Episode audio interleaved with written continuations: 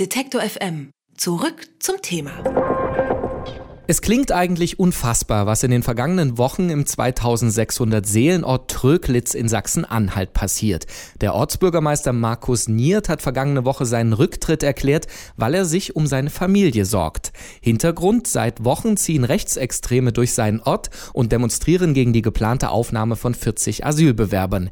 Niert steht im Zentrum ihrer Proteste, weil er sich für deren Aufnahme stark gemacht hat. Als er mitbekam, dass die Demo am vergangenen Sonntag sogar vor seinem eigenen Haus ausenden sollte, hatte er genug, zumal sein Landkreis ihn dabei angeblich im Stich gelassen hat. Über den Fall Tröglitz sprechen wir jetzt mit Anetta Kahane, Vorsitzende der Amadeo Antonio Stiftung. Die Stiftung setzt sich seit 1998 für eine Zivilgesellschaft ein, die sich gegen Rechtsextremismus, Rassismus und Antisemitismus wendet. Und ich sage schönen guten Tag, Frau Kahane. Guten Tag. Können Sie das Vorgehen oder die Entscheidung des Ortsbürgermeisters Niert nachvollziehen? Ja, sicher kann ich das. Also wenn sozusagen die ganze Verantwortung auf den Schildern dieses Bürgermeisters ruht, sich für die Flüchtlinge einzusetzen und es nur wenige Unterstützer gibt, dafür aber eine Bevölkerung, die es wenig oder gar nicht interessiert oder die gar feindlich gestimmt ist und eine Politik, die nicht hilfreich ist, den Bürgermeister zu stützen oder gar zu beschützen, dann kann ich seine Entscheidung zurückzutreten gut verstehen. Ist das in dem Fall dann ein Einzelfall in der ostdeutschen Provinz oder gibt es mehr Tendenzen, dass sich eben diese Wut und diese Demonstrationen auch gegen Politiker wenden, die sich eben für Asylbewerber einsetzen? Nun, das ist kein Einzelfall. Wir hatten immer wieder solche Fälle gegenüber Bürgermeistern, aber auch gegenüber ähm, Menschen, die in der Öffentlichkeit aktiv sich für für Flüchtlinge oder gegen Rechtsextremismus eingesetzt haben. Also diese Art von systematischem Mobbing, solange bis die Leute zurückweichen, das ist uns bekannt. Auch Bürgermeister stehen öfter mal auf der Liste von Neonazis. Klar gibt es immer politische Auseinandersetzungen und die Frage ist nur, ist der Staat mit seiner Gewaltenteilung in der Lage, dann diese Personen zu schützen, die sich für Recht und Demokratie einsetzen oder ist er es nicht? Und wenn er es nicht ist, dann versagt da die Demokratie, gerade auf der kommunalen Ebene. In dem Fall fuhren die Demonstranten ja auch im Fahrwasser von Pegida und Co., also äh, Demonstrationen gegen Asylbewerber, die wir eher aus Großstädten kennen. Ist diese Bewegung damit jetzt auch auf dem Land, im ländlichen Raum angekommen? Hm, ich denke mal, dass die Bewegung auch immer schon im ländlichen Raum war.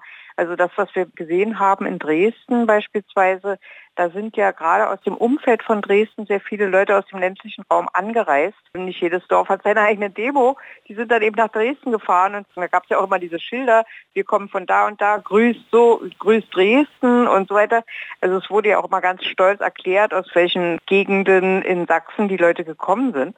Und diese Leute leben ja irgendwo. Die leben dann in kleineren Ortschaften und da ist dann die Stimmung eben entsprechend. Sie haben das angesprochen, dass Sie dort zugereist sind. Damit hat man das Problem natürlich aus den Kommunen eben in die Städte verlagert. Jetzt, wenn man diesen Fall sieht, kommt es eben zurück in die Kommunen. Sind die an sich dort nicht stark genug, um solchen Bewegungen dann Einhalt zu gebieten, wenn sie auf einmal vor der eigenen Haustür stattfinden? Das kommt ein bisschen auf den Ort an. Das kann man so generell nicht sagen. Aber wir wissen ja aus allgemeiner Erfahrung, dass gerade in Ostdeutschland und gerade im ländlichen Raum die zivile Gesellschaft ziemlich dünn gesät ist oder die Schicht des Zivilen sehr dünn ist und sehr leicht einbrechen kann. Also wir haben ja in Ostdeutschland eher selten so kleine Orte, wo das äh, tonangebende bürgerliche Milieu sozusagen dann aufsteht und sagt, das kommt überhaupt nicht in Frage. Natürlich nehmen wir die Flüchtlinge hier auf und das ist ja wohl das Mindeste, was wir tun können und sowas, ist ja eher nicht so. Und für diejenigen, die sich aktiv für Flüchtlinge einsetzen, die haben es oft mit einer ähm, Atmosphäre zu tun, die ihnen gegenüber feindlich ist oder ihnen gegenüber auch konfliktscheu ist. Also die dann zurückweichen und sagen, naja, wir haben eben Angst vor den Nazis und deswegen sagen wir da auch nichts. Und das ist natürlich eine große, große Schwäche, die wir in, gerade im ländlichen Raum in Ostdeutschland finden. Und wie kann man in diesem Raum eben die Zivilgesellschaft, die Schwache stärken und auch die Bürger mit ins Boot holen, wenn es um solche Diskussionen wie Aufnahme von Asylbewerber geht? Man kann das nur Schritt für Schritt und Ort für Ort machen. Also es gibt keinen großen Knopf, auf den man drückt und dann ist alles gut. Dann ist es in jedem Ort geregelt sozusagen.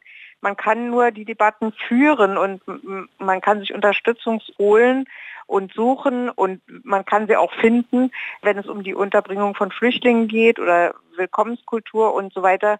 Da gibt es eine ganze Reihe von Dingen, die da möglich sind und man kann sich mit Gleichgesinnten zusammentun.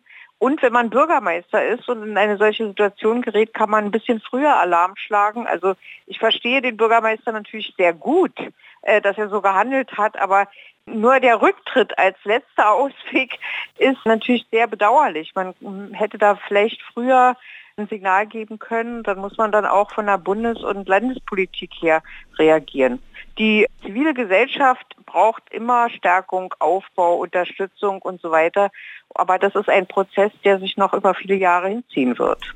Das Land Sachsen-Anhalt hat jetzt auch reagiert und einen Beschluss erlassen, dass die zuständigen Landkreise und kreisfreien Städte Demonstrationen vor den Häusern ehrenamtlicher Politiker, wie in dem Fall in Tröglitz, jetzt nicht mehr erlauben. Warum war das überhaupt vorher erlaubt? Naja, es gibt ja die Demonstrationsfreiheit, die Versammlungsfreiheit und bei den Routen ähm, hat sich die Polizei da möglicherweise etwas schwer getan zu erkennen, dass das für die jeweiligen Bürgermeister oder die Politiker, deren Häuser das passiert, möglicherweise mit Unannehmlichkeiten verbunden ist. Also wenn die Polizei da nicht wirklich aufmerksam ist und das Problem nicht erkennt, dann kann es durchaus passieren, dass solche Demonstrationen dort vorbeiführen.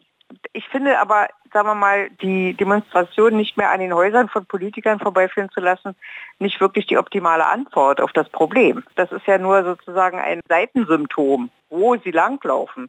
Die Frage ist, welche Auseinandersetzung man in solchen Kommunen führen muss und wie man diejenigen, die für demokratische Werte einstehen. Und dazu gehört auch das Grundrecht auf Asyl, selbst in seiner eingeschränkten Form, wie man die unterstützt und wie man denen und den Beschlüssen, die mit der Asylbewerberverteilung zu tun haben, wie man denen Geltung verschafft. Und da muss ein bisschen mehr getan werden, als nur die Routen von Demonstranten geändert. Mehr getan wurde jetzt auch in Tröglitz. Gestern Abend hat der Kreistag beschlossen, diese 40 Asylbewerber eben dort unterzubringen. Der Landrat, der wertet das als Signal. Ist das nun der richtige Schritt oder gießt man damit noch Öl ins Feuer? Nein, das ist auf jeden Fall der richtige Schritt, denn alle anderen Schritte wären ganz fatale Zeichen. Wir haben das ja gesehen in Hoyerswerda damals. Hoyerswerda war ja sozusagen das erste Beispiel, wo dann auch später in Rostock die Asylbewerber dann einfach aus dem Blickfeld der äh, Provokateure rausgenommen wurden. Damit hat der Rechtsstaat kapituliert und das geht überhaupt nicht. Also das kann so nicht funktionieren und das bedeutet ja auch für diejenigen, die solche Proteste initiieren, dass sie Erfolg haben damit. Also das wäre auf jeden Fall der falsche Weg. Es ist richtig, die Asylbewerber aufzunehmen und ich denke, dass es auch auf die Dauer eine wirklich große Bereicherung gerade in ländlichen Regionen sein kann, wenn Asylbewerber dorthin kommen. Und das wird verstärkt passieren.